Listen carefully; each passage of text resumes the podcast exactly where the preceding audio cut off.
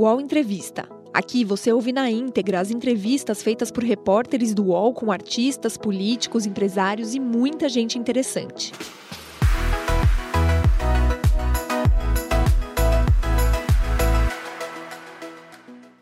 Olá, bom dia a todos e todas. Meu nome é Leonardo Sakamoto e este é o UOL Entrevista. Né? No dia de hoje, nesta manhã de terça-feira, teremos o prazer de receber José Padilha, diretor, roteirista, documentarista, produtor cinematográfico, um dos mais importantes nomes brasileiros no cinema mundial, é diretor de, de, de filmes como Tropa de Elite, Tropa de Elite 2, né, da série Narcos, Robocop, né, do Ônibus 174, entre tantos outros filmes. E para me acompanhar nessa entrevista, né, de entrevistar Zé Padilha, quando a gente vai falar sobre inteligência artificial, sobre a greve dos roteiristas e atores de Hollywood, mas também sobre política brasileira, é, eu gostaria de chamar meus colegas Flávia Guerra e Josias de Souza. Antes de mais nada, eu dar o meu bom dia e agradecer o Padilha, que está quatro horas atrás no fuso horário, amanhecendo, pulou da cama para poder atender o UOL nesta manhã de terça-feira. Padilha, muito obrigado pela sua presença. Sakamoto, obrigado pelo convite. Um prazer falar com você, com Jesus e com Flávia sempre. Eu vou acordar. Se tiver que ser às três da manhã, eu vou acordar também. nem dorme, nem dorme. Bom dia, Flávia. Obrigado pela sua presença também. Bom dia, Léo. Obrigada. Bom estar aqui com vocês todos. Bom dia, Josias. Muito bom dia, eh, Léo. Bom dia, Flávia. É uma honra ter aqui o Padilha. Vamos lá, boa conversa. Padilha, queria começar com uma. Bem, falando de inteligência artificial, de greve, tentar empacotar tudo. Causou polêmica aqui no Brasil um comercial da Volkswagen em que a imagem da Elis Regina foi ressuscitada, né? E ela aparece cantando com a filha dela, Maria Rita, no comercial de uma Kombi, né? E nos Estados Unidos, um dos pontos principais da greve de atores e roteiristas de Hollywood é exatamente o medo do avanço da inteligência artificial na atividade cinematográfica, na atividade de cinema e TV. Né? Você tem roteiristas com medo de que. roteiristas, dubladores, eh, figurantes, né? atores com medo de que a inteligência artificial ela roube empregos ou ela reduza a remuneração, né? ou seja, que pessoas assinem contratos de um dia de trabalho e tenham sua imagem capturada e daí é desenvolvida inteligência artificial eles percam o controle sobre a própria imagem, né? Você concorda com essa preocupação ou você vê um medo exagerado? Não, concordo com essa preocupação. Eu vejo medo, exagerado em outras coisas. Ah, o, o chat GPT e outros AIs vão fazer uma rede entre eles e destruir a humanidade, etc. Não tenho o menor medo disso. Mas não tenho a menor dúvida de que os estúdios, para falar especificamente de Hollywood, têm a ideia de substituir, cortar custos, substituir profissionais, os seres humanos, é, pelo chat GPT e outras inteligências artificiais. E acho que a greve dos roteiristas e dos atores é um momento crucial nessa história e está sendo tratado assim pela mídia nos Estados Unidos. Você liga CNN, NBC, você vai ver comentários de que Hollywood está no forefront, está tá ali na, nas trincheiras dessa guerra. E o que vai acontecer com Hollywood vai influenciar muitos outros é, mercados, porque o chat GPT não ameaça só roteirista, diretor de cinema e ator. Ameaça jornalista que escreve texto é, para revistas e jornais, ameaça médicos que leem radiografias e imagens. É, é, é, o uso é tão vasto que pode colocar a economia em si em xeque. É uma mudança radical é, para a humanidade à medida que os computadores e os AI se evoluem mais. Né? De modo que eu estou aqui em greve, eu sou um roteirista e estou em greve. E estou em greve feliz. Eu não fiz nenhum piquete ainda, mas daqui a pouco eu vou. Bom, Agora, é Padilha, desse, nessa linha, é, esse, pegando esse, esse chat é, GPT aí, o GPT, você acha que hoje, com que você conhece desse, desse, dessa ferramenta, é, esse chat conseguiria produzir um roteiro de sucesso, por exemplo, a ponto de substituir um, um roteirista? Eu acho que o chat GPT sozinho num primeiro. Ó, vamos, eu vou responder sua pergunta trazendo um ponto aqui que é fundamental para os roteiristas na negociação e a gente comenta esse ponto e eu respondo o que você está falando. Uma das principais reivindicações nossas contra os estúdios é que os estúdios não podem usar ChatGPT para transformar um livro em roteiro. A maioria esmagadora dos filmes feitos em Hollywood é adaptação de livros. A gente chama aqui IP, Intellectual Property. É, então, o, eu vou separar a sua pergunta em duas. O AI consegue sozinho criar uma história interessante, personagens interessantes, entender dramaturgia, blá, blá, blá, blá, blá, e te dar um roteiro do zero hoje em dia? a minha resposta para isso é não. Agora, o AI consegue pegar um livro que já tem os personagens, que já tem a história, que já foi escrito por alguém, que já é um livro de sucesso, e adaptar ele para um roteiro, a minha resposta para você é: se ele tiver alguém ajudando ele, um editor, e fizer em várias interações, provavelmente sim. Essa é a briga. Agora, a gente não quer deixar o estúdio usar AI para adaptar livro. Agora, a minha dúvida é: se você recorre à inteligência artificial para pegar um livro e fazer uma adaptação, você não vai ter um custo semelhante, vai ter que pagar direito autoral por aquele livro, do mesmo jeito, para poder usá-lo, né? E você vai economizar num, num, sujeito que, uma mão de obra ali que faria essa adaptação. Olha, então, nesse exemplo que você dá, parece que o ganho é, é pequeno, né? É um ganho significativo.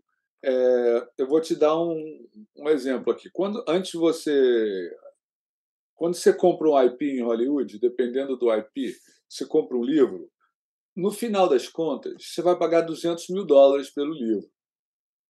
250, se for, se for caro. Às vezes você paga só 100 mil pelo livro. Você contrata um roteirista top, que nem o Eric Roth, você vai pagar 2 milhões de dólares por Eric Roth. Então a diferença é brutal. O roteirista é infinitamente mais caro do que o livro. Então tem um ganho é, de escala. Mas o estúdio não está pensando apenas nisso. O estúdio está pensando no seguinte: se eu boto um ótimo roteirista para escrever o roteiro, pago 2 milhões de dólares para ele, ele escreve o roteiro. Se eu quiser mexer no roteiro, eu tenho que voltar para o roteirista para pedir para ele mexer no roteiro. Tem que dar nota para o roteirista. E o diretor participa desse processo. Aí o roteirista vai fazer ou não vai fazer, porque ele pode falar: olha, isso aqui está ruim, eu não vou fazer essa nota, não. Isso que eu, eu mesmo já fiz, já tive essa relação 500 vezes com estúdios. E você tem o chat GPT, o executivo que lê o roteiro e te dá a nota, faz a nota ele mesmo com o chat GPT. Então ele mata essa é segunda reivindicação dos roteiristas. A primeira é não adaptar livro. A segunda é o chat GPT não ser usado para modificar um roteiro que alguém escreveu, sem ter que pular o autor. Cada vez que o estúdio chama o autor para fazer um novo draft, ele paga uma parcela a mais. Então tem uma economia de, de, de, de significativa de dinheiro e também de tempo. Um roteirista pode escrever, demorar seis meses para escrever um roteiro. O ChatGPT adapta um livro numa velocidade muito maior. É, então, o estúdio tem um incentivo gigante para fazer isso. Agora, o estúdio tem um problema. Esse problema é tipo um elefante no, na sala. O elefante está lá na sala ninguém quer falar sobre o elefante. É, e o problema é o seguinte: se você chegar para mim, né, eu sou um homem branco, chegar para mim e falar, Padilha, eu quero que você faça um roteiro sobre a vida do Martin Luther King, um herói, uma grande pessoa na, na, na história da humanidade, mas um homem negro. Nenhum estúdio em Hollywood autoriza um roteiro escrito por um homem branco sobre o Martin Luther King, porque ele é negro. O roteirista tem que ser negro.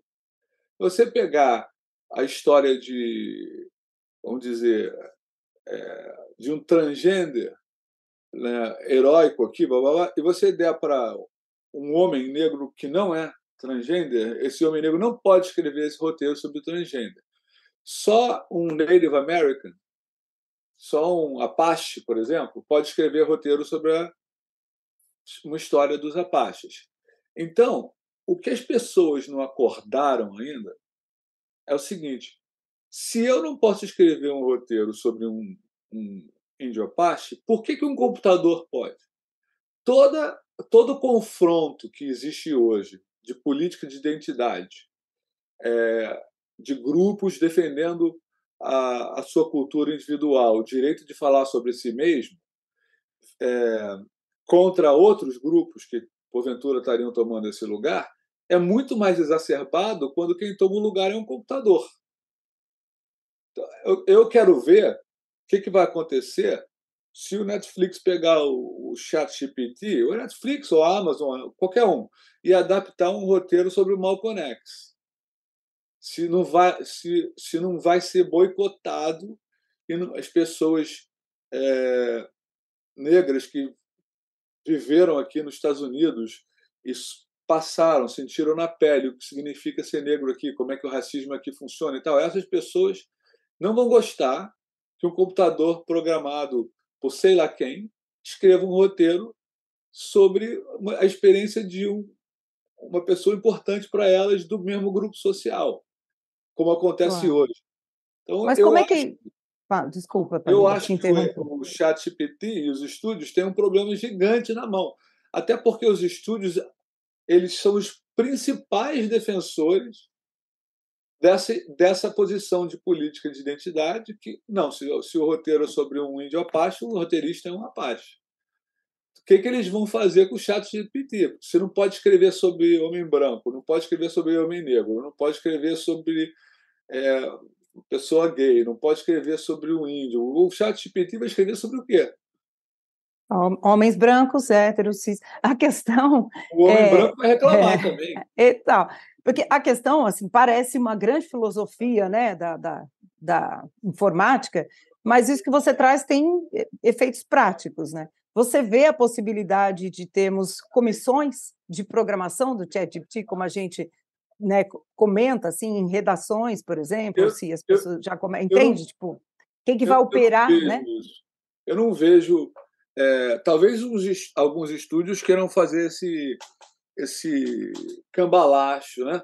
Ah, eu vou botar aqui um, um executivo negro, o ChatGPT escreve o roteiro do Malcolm X e o executivo negro vai editar. É, talvez assim eu consiga empurrar esse roteiro como aceitável. Porém, o que escreveu. E, e as pessoas não vão cair nessa balela. Quem que programou, né? Que, que, lideranças negras uh, vão brigar. O Whoopi Goldberg, a claro. Michelle Obama, Sim. a Viola deles vão falar: peraí, o Denzel Washington, isso aqui não foi escrito por uma pessoa negra que passou por algo semelhante que esse personagem passou. Ah, eu escrevi um artigo sobre isso e publiquei num blog pequeno. É, eu não tinha lido nenhum. Aí eu mandei para o Larry Roth. Lembra do Larry, que era correspondente do New York Times no Brasil? Sim, o Larry sim. leu, achou sensacional, mandou para o New York Times. Falou: acho que as pessoas vão se interessar. Ninguém respondeu. A pessoa fingiu. Mas eu sei que uma amiga Nossa. minha, que era do WGA, mandou para a direção do DGA e do WGA. Também ninguém falou sobre o assunto. Eu acho que esse assunto, não, as pessoas não querem falar sobre esse assunto, porque se falar sobre esse assunto, não tem como fazer acordo com o estúdio. Manda para o UOL, manda para o UOL que a gente publica. Vou mandar. É, é uma boa. É, não, porque se esse assunto fica em pauta, não tem como fazer acordo. Porque é, porque ninguém eu, sabe ainda o modelo, né?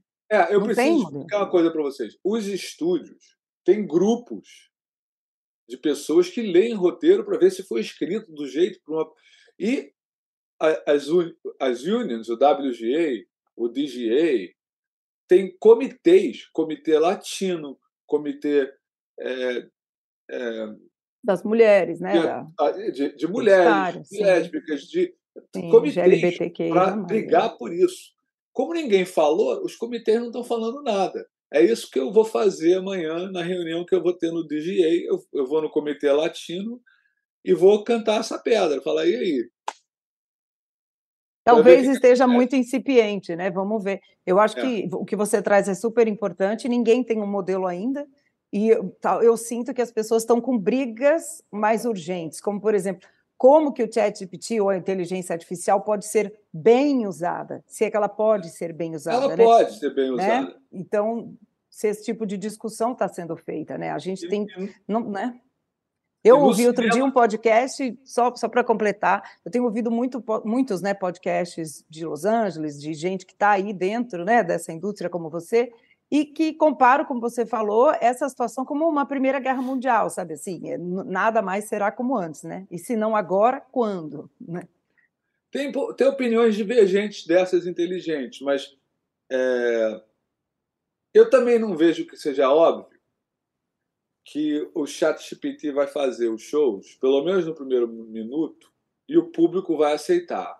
Assim como teve um backlash aí da, da Elis Regina, Botaram Samuel Jackson aqui na abertura de um show da Marvel feito pelo Chat GPT e teve um... as pessoas não gostaram. Trilhões de mensagens contra, etc, etc. No caso da Ligia Regina, que, que é, o Sakamoto me perguntou, eu acho que tem uma coisa essencialmente é, equivocada, porque qual a ideia de um comercial? A ideia de um comercial é uma personalidade é, dizendo que esse produto é bom. Né?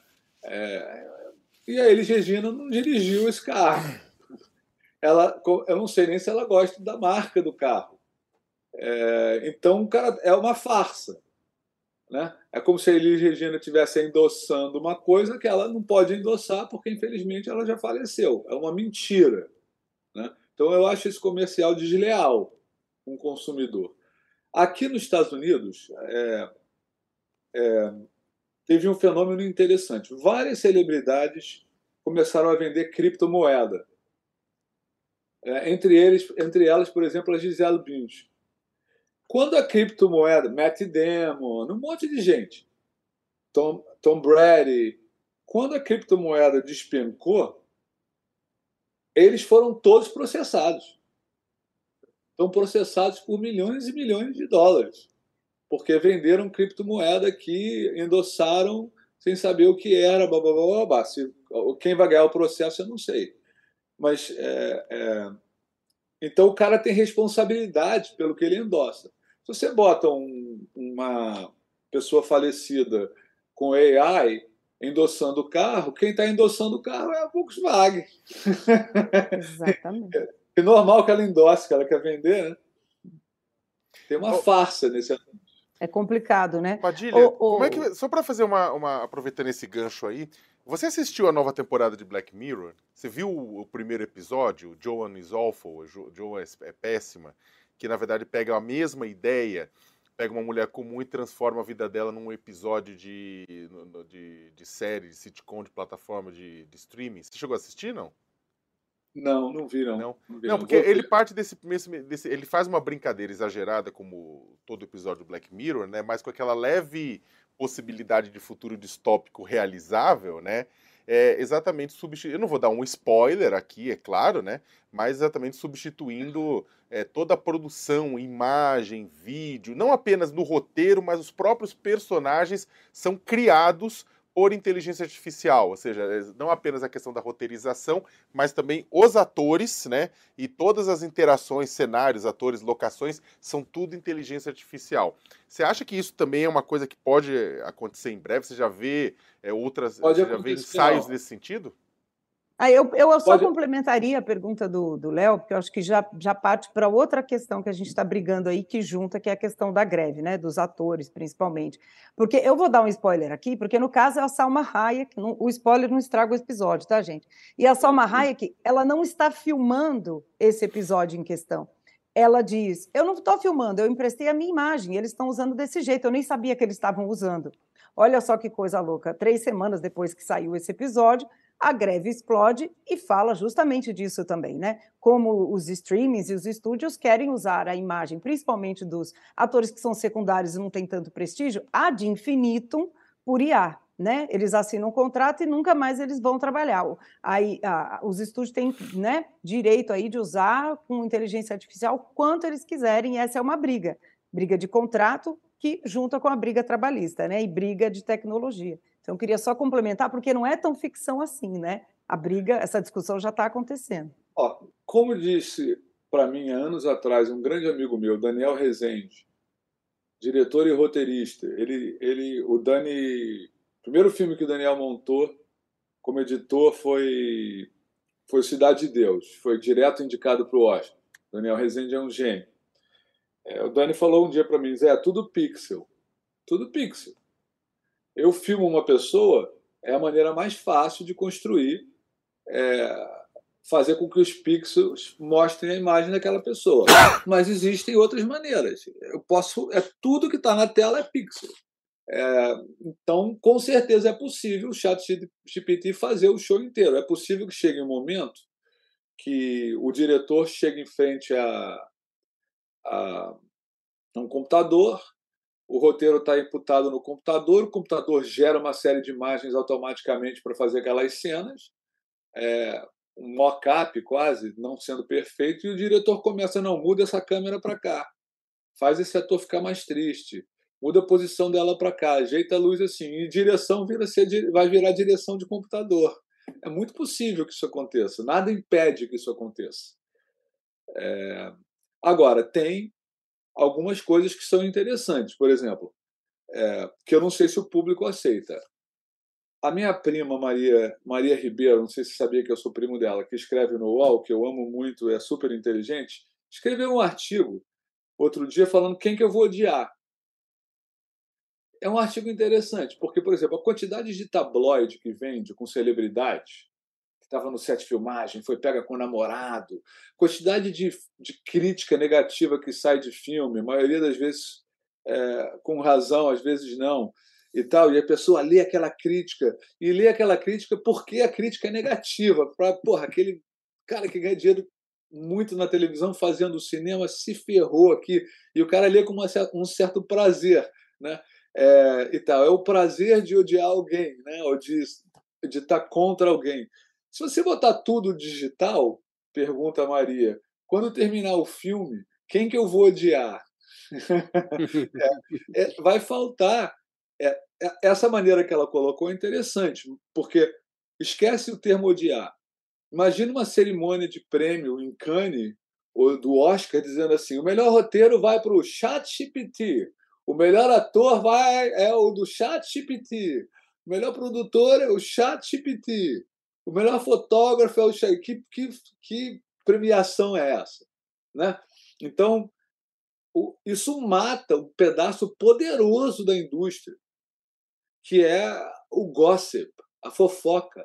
A fofoca move. Padilha, nós, nós estamos falando de uma, uma tecnologia nova, e como toda tecnologia nova, a inteligência artificial ela pode virar uma ignorância natural e tentar substituir a criatividade, ou pode é, ser utilizada de maneira adequada para é, é, introduzir nessa indústria é, ganhos de produtividade, que até melhorem as margens de lucro do, dos estúdios e tal. Agora, me parece que tem um certo exagero, né? já estão é, substituindo aí é, voz de dublador, estão querendo fazer a, a, a, gravar a imagem de ator, como já foi dito aqui, para substituir, usar aquela imagem ad eterno, paga ali uma, um FII para o sujeito e, e, escaneia o rosto do artista e, e vai utilizar. O que eu queria saber de você é o seguinte: o que é que pode efetivamente ser incorporado a essa indústria?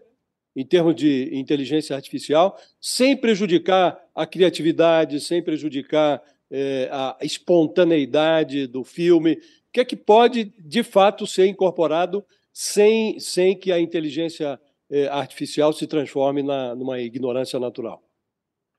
Eu acho que existem usos, podem existir usos para o ChatGPT, é, por exemplo, para fazer visual effects de uma cena de ação que você filmou, botar a imagem no background quando você faz uma tela verde, tem uma série de coisas que o ChatGPT pode ajudar. Mas cada uma dessas coisas mata um pedaço da indústria. Tem um monte de empresa que dá para você o, o, o, os efeitos quando você filma numa tela verde. Essa empresa foi para o tchau, bye bye. É... Agora, tem um artigo, Josias, do Ezra Klein, eu não sei se você lê ou, ou gosta do Ezra Klein no New York Times, e ele analisa os ganhos de produtividade com tecnologia vindo do Silicon Valley. Então tinha lá uma grande. A internet vai, vai criar um ganho de produtividade. O social media vai criar um ganho de produtividade. E não criaram. Não.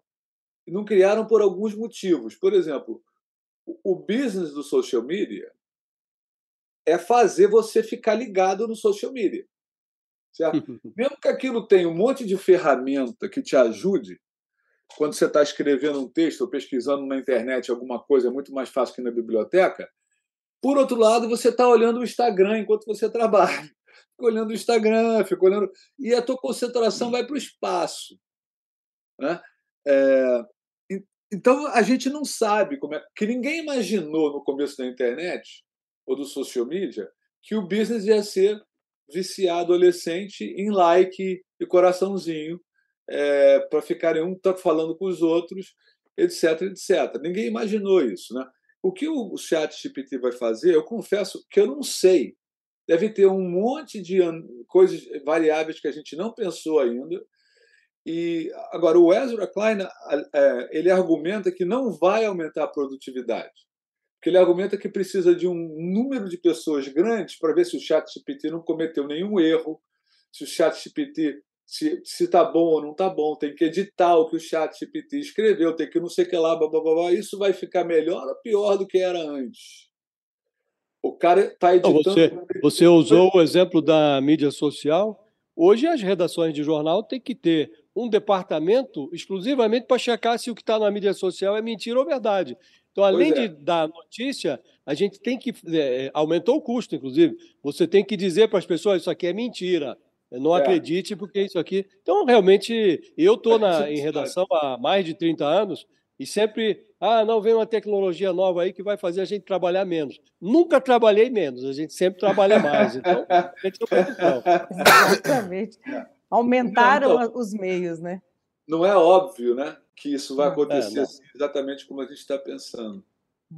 Padilha, eu queria é, comentar com você a questão dessa greve, né? Que tem tantos pontos aí, tem a inteligência artificial, tem a questão dos salários, né? Do, e dos residuais que a gente pode detalhar, mas a gente vem comentando muito que essa é uma greve também do modo de produção, né? Como a gente está conversando aqui. Uma coisa se conecta com a outra, ela não é à toa que ela está acontecendo agora, né? Essa questão dos streamings, principalmente.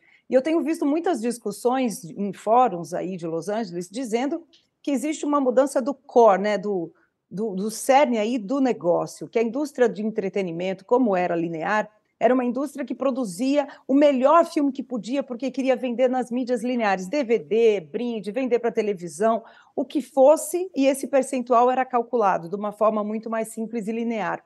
Mas era o produto cultural, né? A produção era a cultura, o entretenimento, enfim.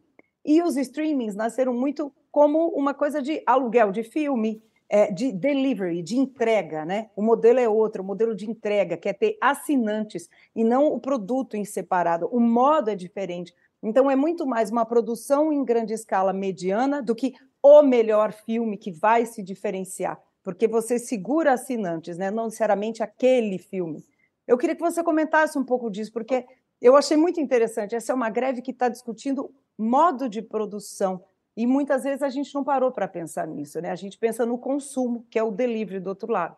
E não, e você que está aí dentro, como é que você está sentindo essa discussão? Oh, o streamer ele tem uma vantagem econômica brutal que ele custa, ele corta o custo de distribuição radicalmente. Uma coisa é você pegar, que nem eu fiz no Tropa de Elite 2, 800 cópias em 35 milímetros e fisicamente levar um monte de de, de cinema e passar o filme. Outra coisa é você distribuir por um cabo.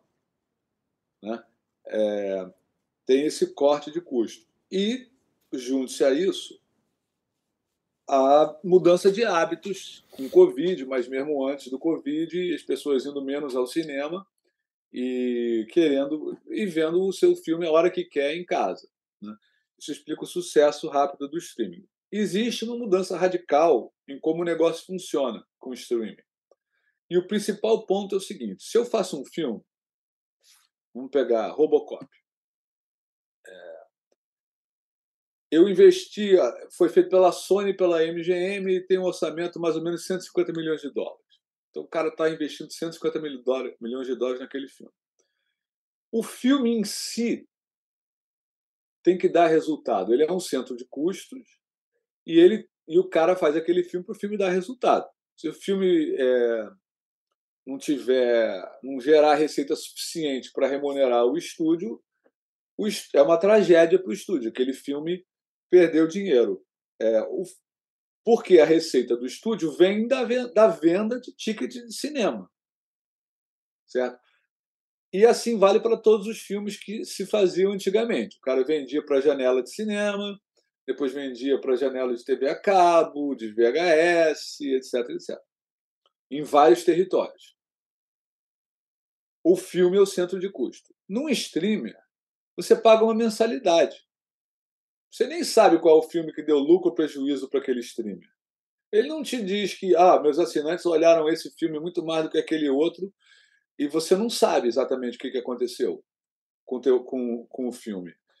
Quando você começa a fazer filme por atacado, porque você sabe que você tem uma receita de assinantes que não vai cair muito rápido, ela tem uma resiliência, entendeu? Se eu ver um filme horrível num streamer, não quer dizer que eu vou cancelar minha conta, vou, vou ficar ali no streamer e vou ver outro, esse filme está ruim, né?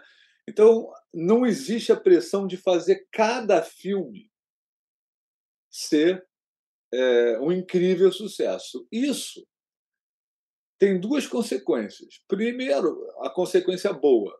Um streamer pode arriscar pode tentar fazer um filme é, mais radical, diferente, é, para ver o que, que acontece, porque aquele filme é um de vários. Isso aconteceu no começo dos streamers.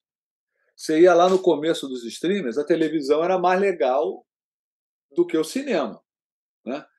É, tinha um monte de série e filmes que eram ótimos e feitos por streamers. Porém, o mercado de streamers lotou. Então, aonde você tinha, isso é o mais importante, aonde você tinha Warner Brothers, Paramount, é, Sony, MGM, Universal, cinco ou seis grandes empresas dividindo o mercado, agora você tem 30 streamers dividindo o mercado.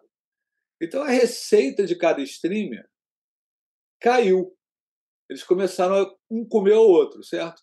Então, agora, para o streamer, fazer um, o orçamento ficou super restrito. No começo, a Netflix tinha um orçamento muito mais fácil do que tem agora.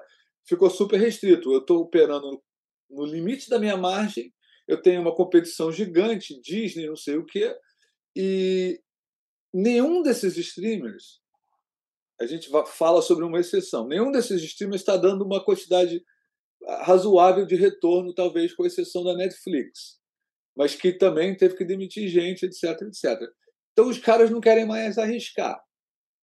Aí, se você juntar isso, o fato de que o streamer tem um banco de dados sobre tudo o que acontece com os filmes que eles mostram, que no cinema não existia, certo? Eu faço uma série lá, Narcos. O streamer sabe quantos assinantes pararam de ver Narcos aos 10 minutos. Quantos viram até o quarto episódio? Ele sabe tudo. Então, o que, que os streamers fizeram? Eles pegaram esse banco de dados e começaram a tentar correlacionar as informações que eles tinham com o conteúdo. Ó, se esse filme, esse filme aqui tem quantas cenas de ação? Tem cinco cenas de ação. Ah, o filme com cinco cenas de ação, na média deles, o cara olha mais tempo do que o filme que só tem uma cena de ação. Então, os, os roteiristas, eu inclusive, começam a receber notas do estúdio que, que são é, não fazem parte da história. Você escreve uma história para o estúdio, manda a história e você recebe uma nota assim: olha, só tem uma cena de ação. mesmo que não caiba outra na história, a nota vem do database, não da leitura do seu roteiro. E isso está fazendo com que as coisas fiquem chatas nos, nos streamers, que é tudo parecido um com o outro. É, e o streamer foi de um lugar que era top de inovação é, em conteúdo para virar um lugar é, parecido. Ó, quando eu lancei o. Foi fazer o Robocop, pela primeira vez na minha vida, é, eu participei de um processo que é um ritual em Hollywood. Você pega o filme, o corte do diretor, leva para várias salas de cinema numa cidade qualquer, no meu caso foi Pasadena, passa para aquelas salas de cinema, e aí as pessoas votam no filme, respondem perguntas, certo? E aquelas perguntas viram nota. Você tem que mudar o filme para satisfazer aquela resposta que o cara deu. Eu estava lá em Pasadena, enquanto o Robocop estava tava fazendo, estava passando, eu peguei um meu celular e comecei a entrevistar as pessoas, que eram duas sessões que estavam sentadas, o que, que você vai fazer desse filme e tal. E fiz um pequeno documentário chamado Onde o Cinema Morre. Porque o cinema morre nisso. Quando você tem uma, uma, uma está fazendo o seu filme para uma maioria de pessoas que está vendo lá, que vem de algum lugar, as pessoas de Pasadena pensam de um jeito diferente das pessoas de Berlim e tal. Isso aconteceu com os streamers, é onde o cinema morre. Porque você está pegando um database gigante, um algoritmo que, que extrapola vários, que correlaciona público com é, features do filme e dando nota para o diretor que escreveu uma história que tem sua lógica interna que não tem nada a ver com essa nota que você recebeu. Já aconteceu isso. Sem chat GPT. Já estava é. acontecendo. Olha, só para fechar esse bloco, Josias, eu queria só Oi. avançar um pouquinho aqui. Essa questão, e Léo e Essa questão também tem a ver com esses direitos trabalhistas. Essa greve está muito séria, né? Nós aqui estamos um pouco mais longe no Brasil, mas a gente sabe que aí está seríssimo e ameaça a economia, porque a economia do entretenimento dos Estados Unidos é muito forte, poderosa e espalhada, né, no mundo inteiro, como sabemos aí. Barbie está aí esse fenômeno. Uhum. O John Stewart postou um vídeo, né, fez um vídeo e a Jessica Chastain retweetou, que agora é o X, né, mas enfim, retweetou esse vídeo dele muito muito concentrado ali sobre a questão de meios de produção, né, em que ele diz: a gente divide o prejuízo das grandes empresas mais o lucro eles concentram. Essa greve também está falando muito disso. Olha, não está dando lucro streaming, eles não abrem os números, não abrem as audi a audiência, né? E nem o quanto eles ganham. Ao mesmo tempo, os executivos estão ganhando milhões. Esse é um tema que tem sido muito debatido. E o John Stewart, com esse texto, falou muito disso. Olha, como é que a gente né, vai repensar esse modelo? Ele fez um modelo econômico geral, mas a Jessica Chastain é uma atriz que está em greve, então a gente entendeu o contexto em que ela pôs isso. Ao mesmo tempo, a gente vê uma ironia maravilhosa, uma dicotomia que eu acho que os Estados Unidos trazem para a gente, que é o país do livre mercado. Né? E quem está brigando nessa história são os sindicatos. Né? Então eu fico brincando aqui, será todos os artistas são comunistas? Né? Porque ele diz o que a gente se opõe, eles chamam de comunismo. É um mundo sem hambúrguer, igual a Venezuela. Né? Ele brinca assim: ou é isso o comunismo, a Venezuela, ou é esse modelo em que a gente divide prejuízo e eles concentram lucro. Então, assim, como é que a gente junta? Como é que você vê essa questão? Porque eu gosto muito de ver sindicatos. A gente fala WDA, né, o SEG, etc. Mas são sindicatos. Né? Como é que você aí percebe essa questão sindical? Pô, se, não, se não existisse sindicato de roteirista, de diretor e de atores e por aí vai, tem também outros sindicatos de fotógrafos, etc. se não existisse, a gente estava liquidado aqui em Hollywood. É, os sindicatos têm uma atuação histórica, já existe, já teve uma greve há uns 10, há uns 30 anos atrás que durou seis meses, é, vai de greve em greve. É, para arrancar, fazer ficar mais ou menos justo. É a dinâmica entre é, capitalista e sindicato é fundamental para o funcionamento do capitalismo. Se você mata o sindicato, por exemplo, como o Starbucks está fazendo, a Amazon tentou fazer, é... o problema básico, na minha opinião, é o seguinte: a gente fala de capitalismo e a gente pensa no capitalismo do, do Adam Smith, do von Mises, do Hayek. Ah, temos um monte de empresas pequenas ou médias disputando é, o mercado para seus produtos que fazem e, e essas empresas vão tentar chegar na melhor combinação de qualidade e preço para o consumidor. E se você faz um modelo teórico do mercado assim, é, de fato o mercado vai chegar e vai tender a eficiência. Só acontece que o mundo não funciona assim. O capitalismo leva inexoravelmente a oligopólios e monopólios. Então, se você estudar um pouco de economia, você vai ver microeconomia 1. Você vai ver que se o mercado é oligopolizado ou monopolizado, o preço de equilíbrio de um produto não é o mais barato possível. O que o oligopólio faz não é baixar ou mudar o que ele está fazendo com relação à concorrência. Ele compra a concorrência. Lembra do Netscape e do Explorer? Ele quebra a concorrência. Ele não, ele não então, numa economia oligopolizada e monopolizada, existe enorme concentração de renda. Os Estados Unidos é radicalmente oligopolizado e monopolizado. É, só não é mais que o Brasil. A gente pode até falar sobre isso, porque ninguém discute o papel de oligopólio e monopólio do Brasil e não tem lei antitrust que seja aplicada no Brasil. Isso é um problema seríssimo do Brasil, que na, na época da inflação inicial chamava era o problema do markup, né? Você aumenta os juros e o cara aumenta o preço. Ou o cara aumenta o preço porque o cara é um oligopólio e não tem outro lugar para você comprar. É...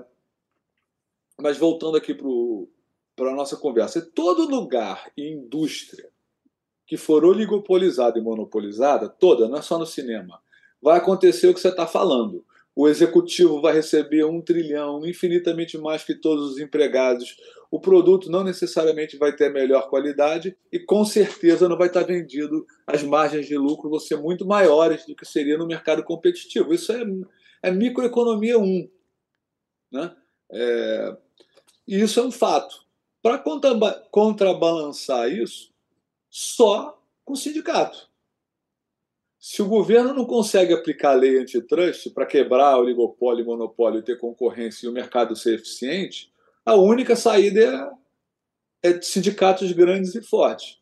Né? O, os governos normalmente não conseguem quebrar oligopólio e monopólio porque os oligopólios e monopólios têm dinheiro e financiam as campanhas políticas e vão lá no Congresso e compram a sua bancada. Né? Por exemplo, as pessoas no Brasil é, amam a Petrobras, como se a Petrobras fosse uma, uma empresa do povo. Mas quem ganha dinheiro com a Petrobras são as pessoas que compram a ação da Petrobras na bolsa. O povo não ganha nada com isso, até onde eu sei. E a Petrobras é monopolista. É, é uma coisa boa para a economia brasileira ter um, uma empresa monopolista é, do petróleo, seria melhor que tivesse concorrência significativa a Petrobras, na minha opinião. Não estou nem dizendo para privatizar a Petrobras. Mas é, é, essa questão de monopólio e oligopólio, é, as pessoas não conversam sobre no Brasil. A educação brasileira é oligopolizada.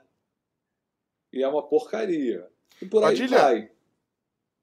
Até aproveitando tipo, o gancho que você colocou da Petrobras e também juntando com inteligência artificial e tudo isso mais, né? É, a gente fez agora 10 anos das jornadas de junho de 2013 né, no Brasil. Né? É, de lá para cá a gente teve uma eleição que a gente achou que era polarizada entre a Dilma e a Aécio, depois a gente descobriu que aquilo era apenas o preâmbulo de eleições polarizadas de verdade.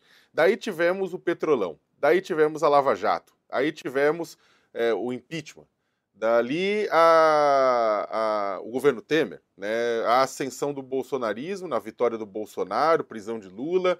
Depois o Lula, num, num, num duplo twist carpado, ele sai, ele, ele sai da prisão, a condenação é anulada, a Moura é declarado parcial. Lula enfrenta Bolsonaro, é eleito presidente, Bolsonaro agora é inelegível com risco de ir para cadeia.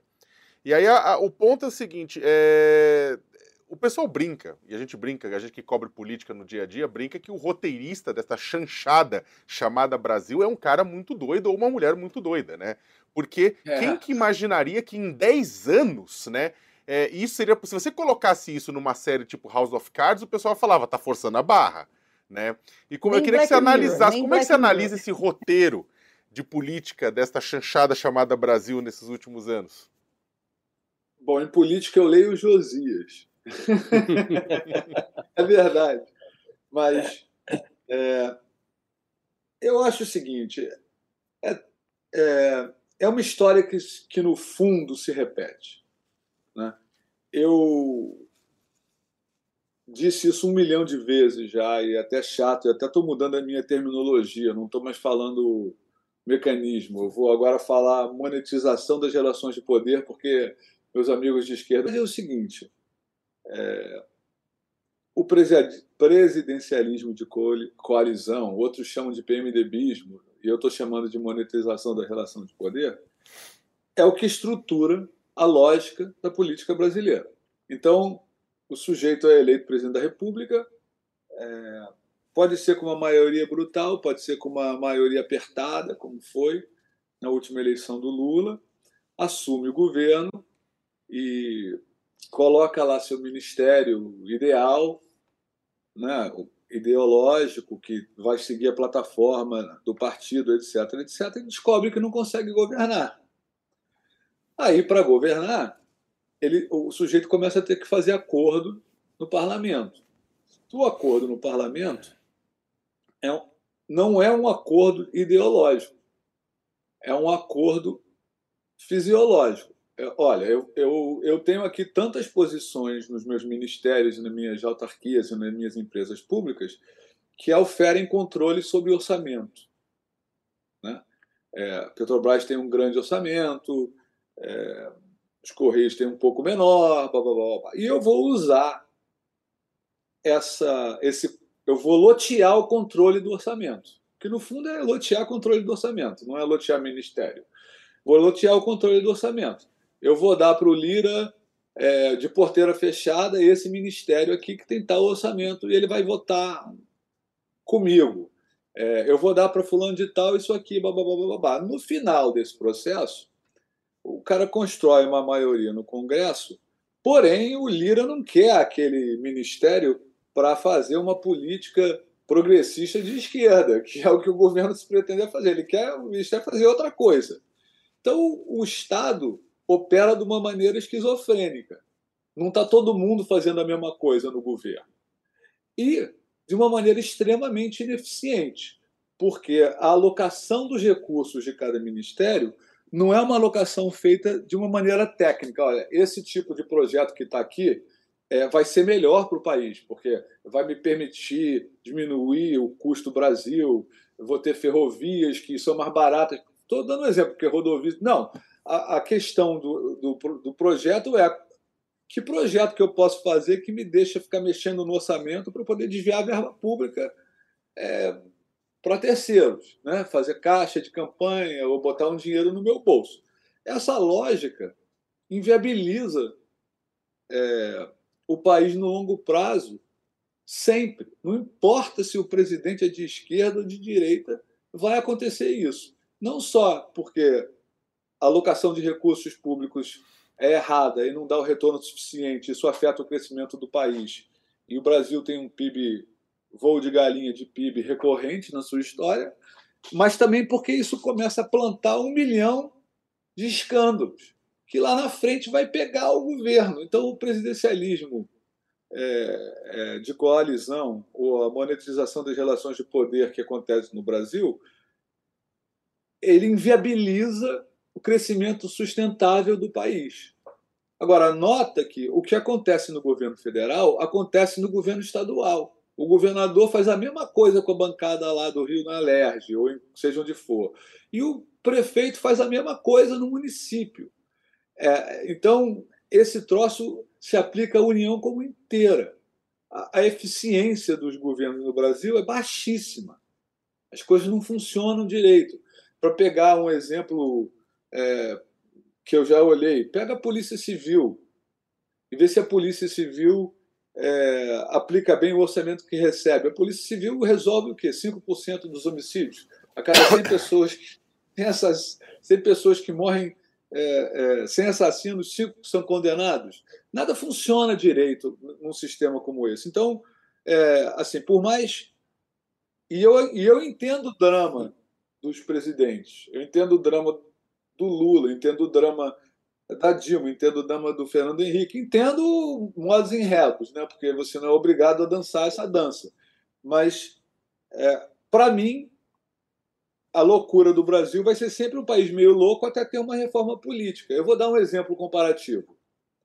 Nos Estados Unidos ou na Inglaterra, quando o Biden se elege, não há a menor possibilidade do Biden dar é, posições no governo americano para republicanos para ter voto no Congresso.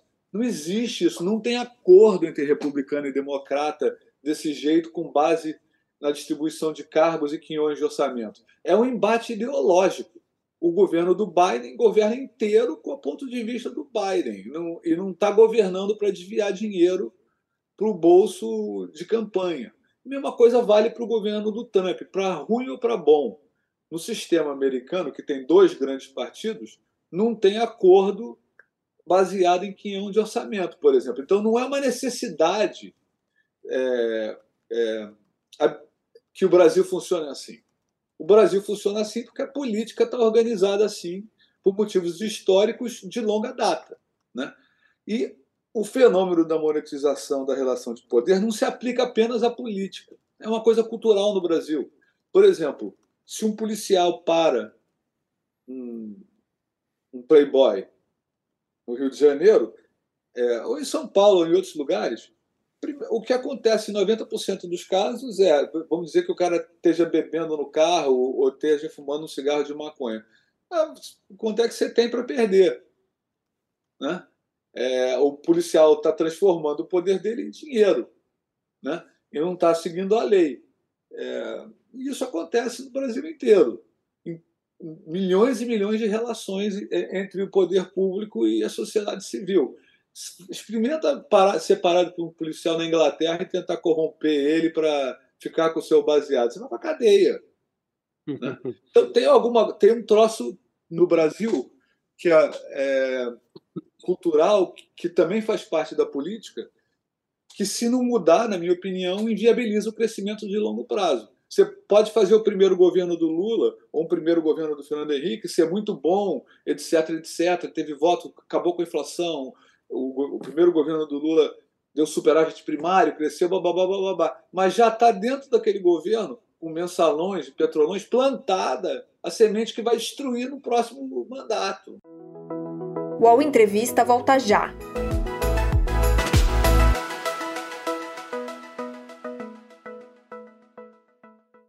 Oi, eu sou o Edgar Piccoli e trago boas notícias.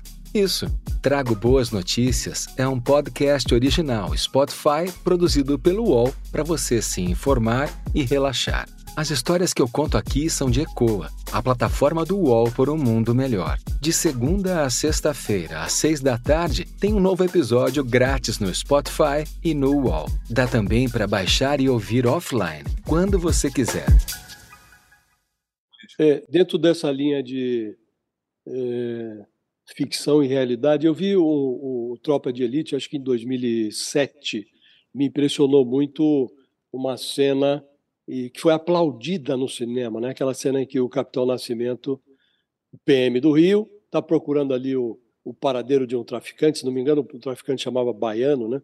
E aí a cena inclui o espancamento de um jovem e o Capitão Nascimento manda que o cara seja torturado e tal, asfixiado ali com um saco plástico, e aquela cena é aplaudida no cinema. Onze anos depois, o Bolsonaro e o Mourão prevaleceram numa campanha presidencial em que eles dois aplaudiam o torturador, o Ustra. Né? Se elegeram no Brasil.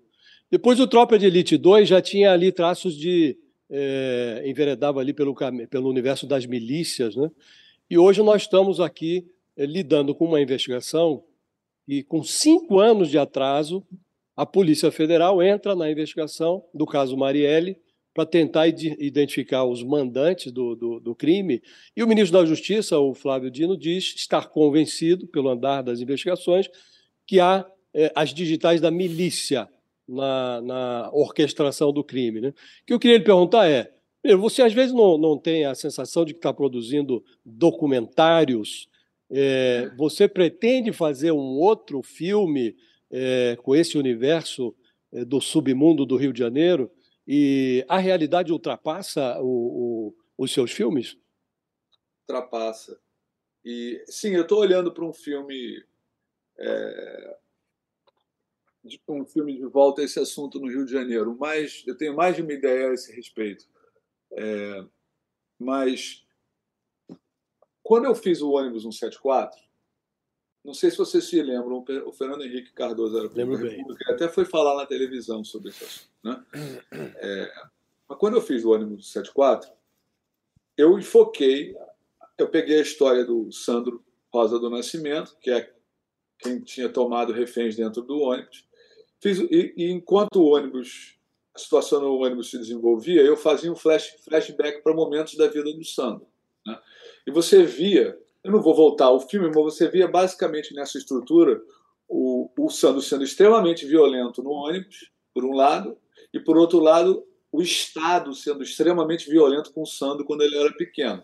Né? Jogado lá nos padres siberinos da vida, apanhou é, toda vez que foi para a polícia, viu os amigos serem assassinados na Candelária por policiais, etc, etc. Né? Até que você chega numa noção óbvia de por que, que o Sandro não vai se entregar nunca para aquela polícia e por que, que aquilo ali vai virar uma tragédia. Né? É, é... No final do ônibus 174, bom, essa realidade do Estado, Estado maltratar é, presos, pequenos criminosos, etc., etc., não mudou Nada. Nenhum governo. É, eu vou fazer um comentário político sobre isso daqui a pouquinho. É, no final do ônibus 174, tem uma multidão, porque aquilo ali é no Jardim Botânico, perto da Rede Globo, tem câmera, a polícia não faz cerco direito, então passa pipoqueiro, gente de bicicleta, tá tudo lá no filme, né, colado no ônibus, uma celeuma, né? É, uma quantidade brutal de pessoas. E tem uma hora que o ônibus, o Sandro sai do ônibus né? é, e atira na Geisa. É, o André Batista, o herói daquele dia, agarra a arma, etc, etc, do Sandro. E o que, que você vê a multidão fazer? Na minha cabeça, se eu estou perto de um sequestro e começo a escutar tiro, eu vou, eu vou correr para longe, certo? Não, a multidão correu para cima do Sandro para linchar ele. É claro no vídeo. Claro no vídeo. Então, por que, que a multidão correu para cima do Sandro para linchar ele, colocando a própria vida em perigo? Por que, que a multidão fez isso? Que multidão é essa? Essa é a multidão que aplaude a cena de tortura no Tropa de Elite. Essa é, essa é uma parte da multidão que vota no Bolsonaro. É, e por que, que acontece isso? Porque o, nenhum político brasileiro, nenhum, teve a coragem de mexer na segurança pública. Então, o que, que você tem no Brasil? Você tem uma sociedade civil que é achacada pela polícia, maltratada pela polícia, sobretudo em áreas é, que não são é, de classe A ou, ou, ou, não acontece no Leblon, mas acontece na Rocinha. Polícia mete o pé na sua porta, não tem mandato judicial, não tem mandato. É uma bagunça total. Tiroteio em favela, mata morador, vem helicóptero atirando, etc, etc. Por outro lado, estão milicianos e traficantes controlando a população das áreas que, que lhe cabem é, na ponta do fuzil. Tem miliciano que mata criança que fumou um baseado, o outro é, é a selva, certo? A violência urbana é radical. Então, isso cria uma massa de pessoas na população brasileira que quer que o bandido seja linchado e não aguenta mais. Eu não aguento mais isso. Eu não tenho. Cria um ódio recorrente de pessoas que buscam uma solução extrema, porque não tem nenhuma inteligência na segurança pública. A única, o único cérebro a única pessoa que eu vi tentar fazer uma coisa inteligente que talvez desse certo é, para modificar a segurança pública foi meu amigo Luiz Eduardo Soares, no primeiro governo do Lula. Mas é, o, primeiro governo do Lula não gostou do Luiz Eduardo Soares fazendo as mudanças que ele queria. É, esse problema da segurança pública tem. Às, às vezes as pessoas falam: ah, o tropa de elite elegeu o Bolsonaro. Não, o tropa de elite foi no mandato do Lula Lula veio tirou uma foto com o Urso de Ouro comigo. Depois disso, teve outro Lula e duas Dilmas. Eu não elegi o Bolsonaro, não. O que elege o Bolsonaro? O que elege o Bolsonaro é o que faz as pessoas verem o Tropa de Elite. Uma vez eu estava no Sul e é, até dando uma palestra para o filme, eu estava almoçando e o Tarso Genro chegou, Padilha, posso sentar com você? Sentou na minha mesa. Comecei a conversar com o Tarso Genro, ele falou, seu filme é uma coisa... Adorei seu filme. Eu falei, por quê? Ele falou assim, porque o seu filme mostrou o que é real no Brasil. Existe essa massa gigante de brasileiros que não aguenta mais a violência pública e que está a qualquer momento descamba para o fascismo. Isso é que ele falou para mim. Eu falei, você tem razão. É, é um termômetro. Né? O, o ônibus do 74, idem. E tal. E, e, e, isso é recorrente. Então vamos olhar para a segurança pública uma, um, por um minuto e fazer um julgamento dos nossos políticos. O Fernando Henrique Cardoso, PSDB. Em cadeia lotada, policial batendo em preso, torturando, policial entrando em favela, assassinando, auto de resistência, que é o policial que alega que matou aquele cara em, em legítima defesa, em números gigantescos e nunca ninguém é condenado. Vídeo, documentário Auto de Resistência, da Natasha Neri e do Lula Carvalho, um sensacional documentário sobre isso.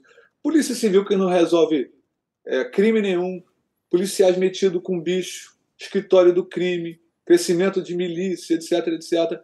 E, e o Estado praticando tortura na cadeia. cadeia do, as cadeias do Brasil são lugares onde se praticam tor a é tortura sistemática.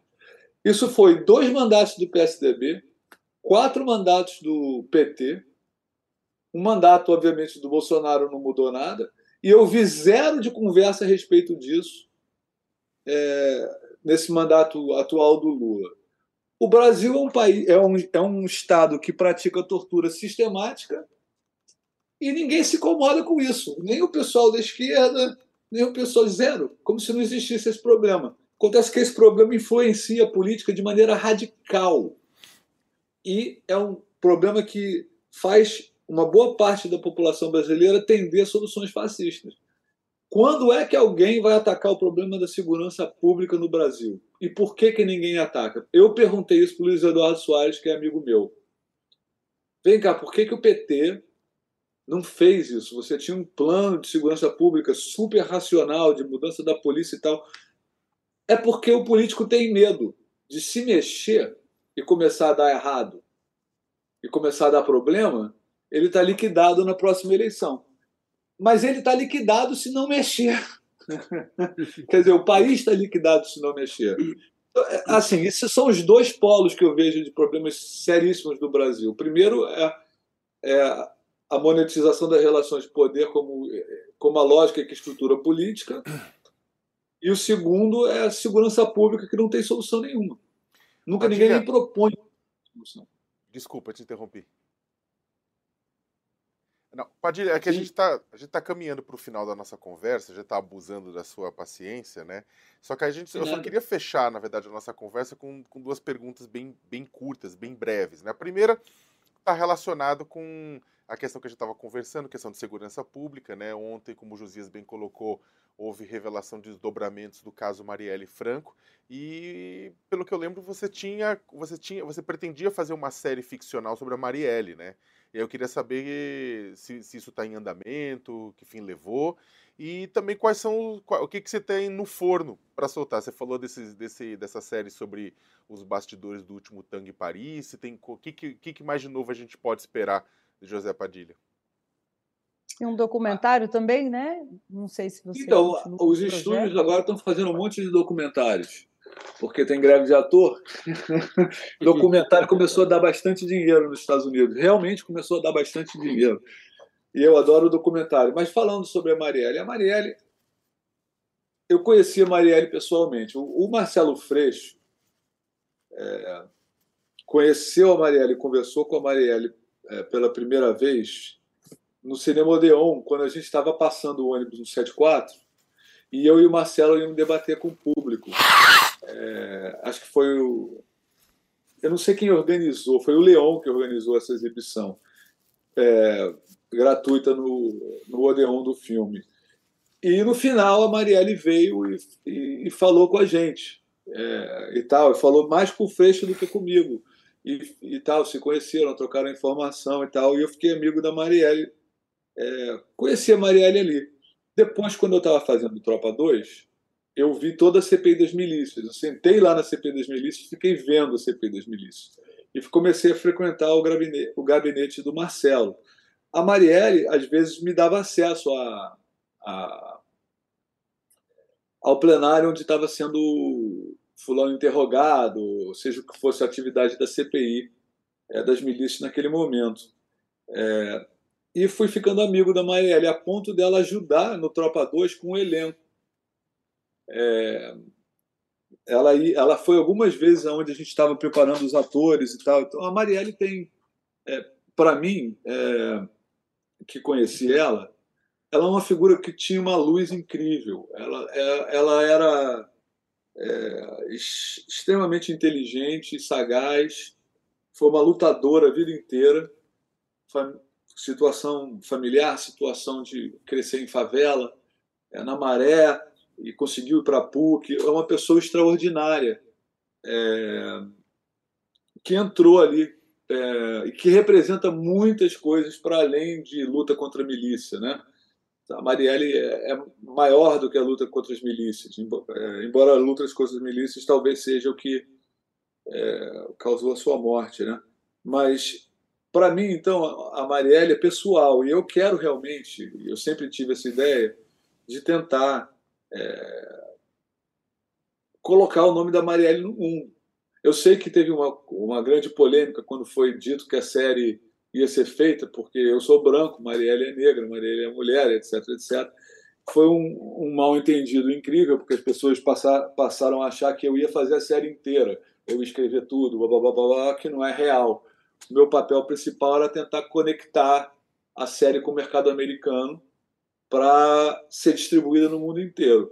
É, eu não posso contar exatamente em que pé a gente está com essa série, é, os Hollywood está em greve, etc, etc. Mas eu posso dizer que a gente está assim, essa série está viva é, e, e, e, já tem uma estrutura que vai botar ela no mundo inteiro, sim. A série da Marielle vai para o mundo inteiro, a, do jeito que ela está organizada agora. É, e, e, eu, por exemplo, eu não estou sentado na, na, na na ilha, na, na sala de roteiristas, etc, etc. O meu papel é um papel mais de, de conectar os talentos brasileiros que estão que vão escrever a série eventualmente, tal, é, e o conteúdo da série com o mercado americano. Eu acho que Antônia Peregrino, que veio para mim e me, me perguntou se eu podia fazer isso, é, e a gente conseguiu fazer. Só não posso contar os detalhes. É, sobre o que eu vou fazer para frente, como todo diretor de Hollywood, eu tenho vários projetos, né? Todos eles, eu passei a pandemia escrevendo roteiro e vendendo roteiro, né? Eu não estava se filmando, etc, etc. Então tem um tempo que eu não faço filme, mas eu tenho vários projetos que estão na boca de acontecer, roteiros e série, né? É, alguns aqui, outros com a Globoplay no Brasil. Acho que a Globoplay está fazendo um trabalho fantástico no Brasil. É, como uma produção nacional que faz frente aos streamers internacionais. Mas é, eu não posso falar sobre eles. Mas eu tenho várias coisas é, que vão sair a qualquer momento. Assim que acabar a greve, eu acho que eu vou muito provavelmente entrar em pré-produção em alguns dos projetos que eu tenho. É, José Padilha, é cineasta, Esse... diretor, roteirista. Você quer completar, Flávia, alguma coisa?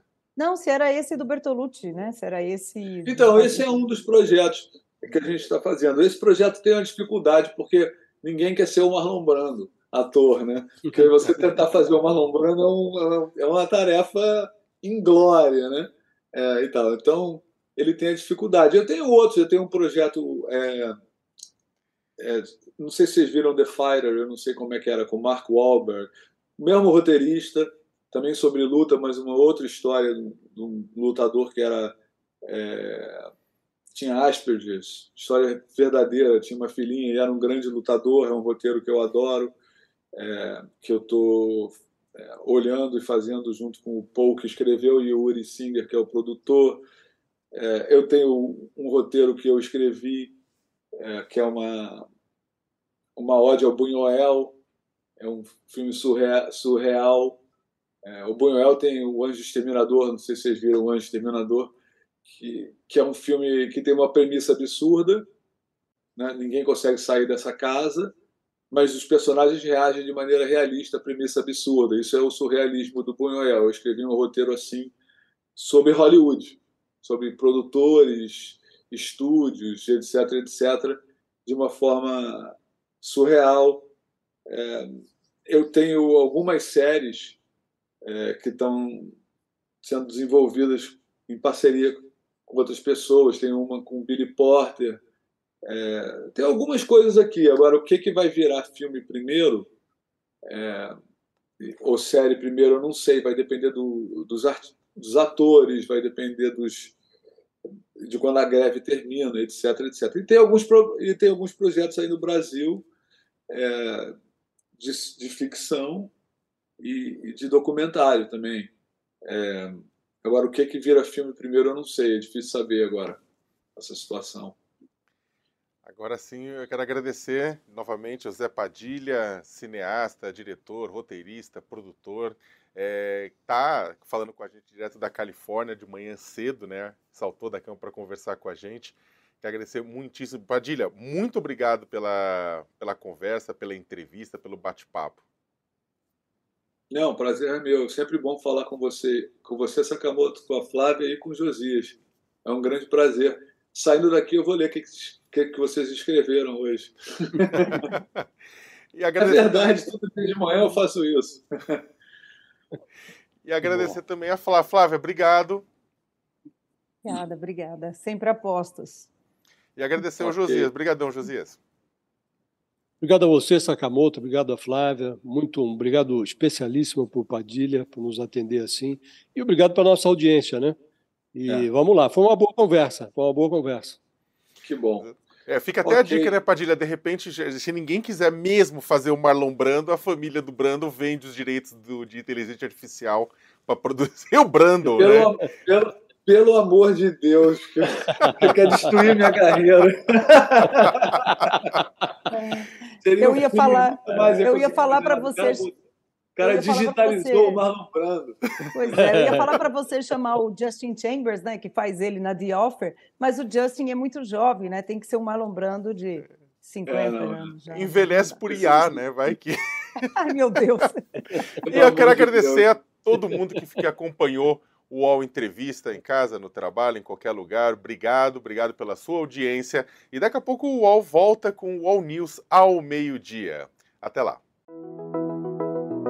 O UOL Entrevista e outros podcasts do UOL estão disponíveis em uol.com.br/podcast. Os programas também são publicados no YouTube, Spotify, Apple Podcasts, Google Podcasts e outras plataformas de distribuição de áudio.